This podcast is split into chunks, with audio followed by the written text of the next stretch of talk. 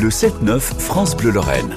Bientôt le week-end. Euh, non, pas bientôt le week-end. Nous sommes en week-end avec du soleil. C'est le temps idéal pour s'adonner à une visite des trésors de Lorraine. Et ce matin, direction euh, d'Abo à la maison forestière du Spitzberg. Avec nous, Vincent Michel, président de l'association Les Amis du Spitzberg. Bonjour Vincent. Bonjour. Alors, Qu'est-ce que c'est cette maison forestière? Alors la maison forestière du Spitzberg, c'est une maison qui est complètement perdue euh, dans la forêt. Elle est située sur la frontière entre l'Alsace et la Moselle, mhm. côté mosellan, donc sur le sur le banc de Dabo.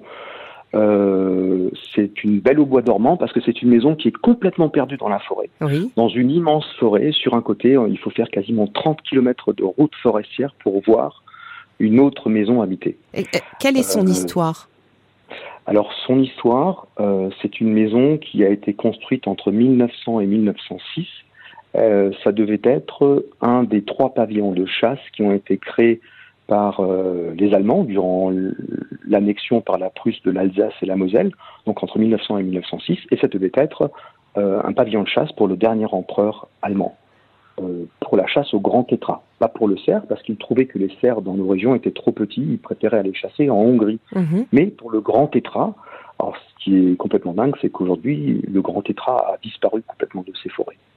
Qu'est-ce qui vous intéresse tant dans l'histoire de cette maison et dans cette maison aujourd'hui? Sincèrement, quand j'ai récupéré euh, cette maison, quand j'ai créé l'association, je ne connaissais pas l'histoire de cette maison.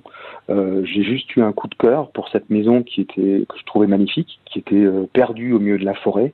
Euh, je suis passionné de nature, de randonnée, de ski de rando, de, de, hmm. de photos animalières et, euh, et quand j'ai vu cette bâtisse magnifique, énorme au milieu de la forêt, elle est impressionnante avec ces deux grosses vérandas, elle a de la gueule. Hein. et, je me suis dit, euh, c'est pas possible de laisser mourir une maison comme ça. Quoi. C'était, un petit peu honteux, si vous voulez. Et justement, ne pas la laisser mourir, ça veut dire entreprendre des chantiers. Certains chantiers se sont d'ailleurs terminés cette année.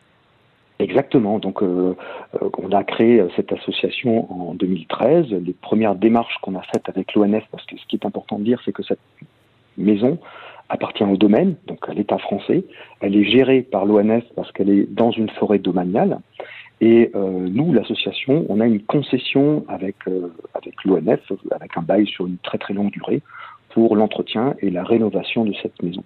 Cette maison avait un avenir assez funeste parce qu'elle était euh, très délabrée, il pleuvait dedans depuis pratiquement dix ans, donc elle était sur un plan de destruction de l'ONF parce que malheureusement ils n'ont pas de moyens pour entretenir les bâtiments qui ne sont plus habités. Et euh, donc on a entrepris des, travaux pendant cette année avec nos propres fonds propres, les, sous des membres de l'association.